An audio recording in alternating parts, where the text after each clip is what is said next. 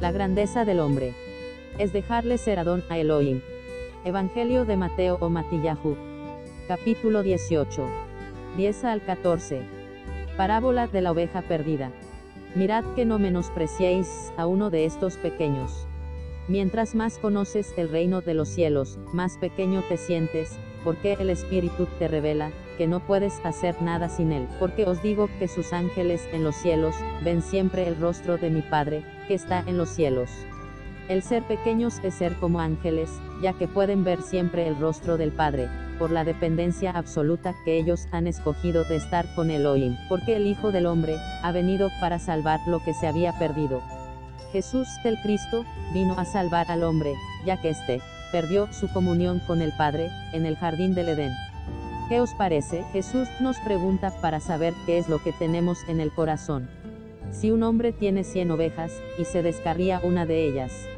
Las comparaciones de esta parábola, es la relación de todos los seres humanos y la relación personal contigo, con tu Creador. No deja las 99, va por los montes, a buscar la que se había descarriado. Donde quiera que vayas, allí está Él, él va a buscar al hombre que se ha perdido, y le da muchas y variadas oportunidades de volverse a Él. Y si acontece que la encuentra.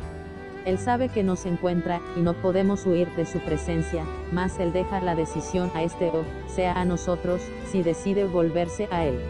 De cierto os digo que se regocija más por aquella. El gozo del Creador, es grande, cuando alguien de sus hijos, decide volverse a Elohim. Que por las 99 que no se descarriaron. El deseo de Adonai es que toda la creación no se salga de la providencia para su creación. Así, no es la voluntad de vuestro Padre, que está en los cielos. Aquí Jesús confirma que la voluntad de Dios es que todos lleguen al conocimiento de la verdad y de su Creador. Que se pierda uno de estos pequeños. Dios se hizo pequeño, un poco menor a los ángeles, en Yeshua, ve a los que se pierden como uno de sus pequeños, es nuestra oración que podamos ser pequeños, para que podamos ser dependientes, que por la comunión y revelación de su Espíritu, podamos conocer en experiencia, o sea en espíritu, verdad, que no podemos hacer nada, sin Él, tal.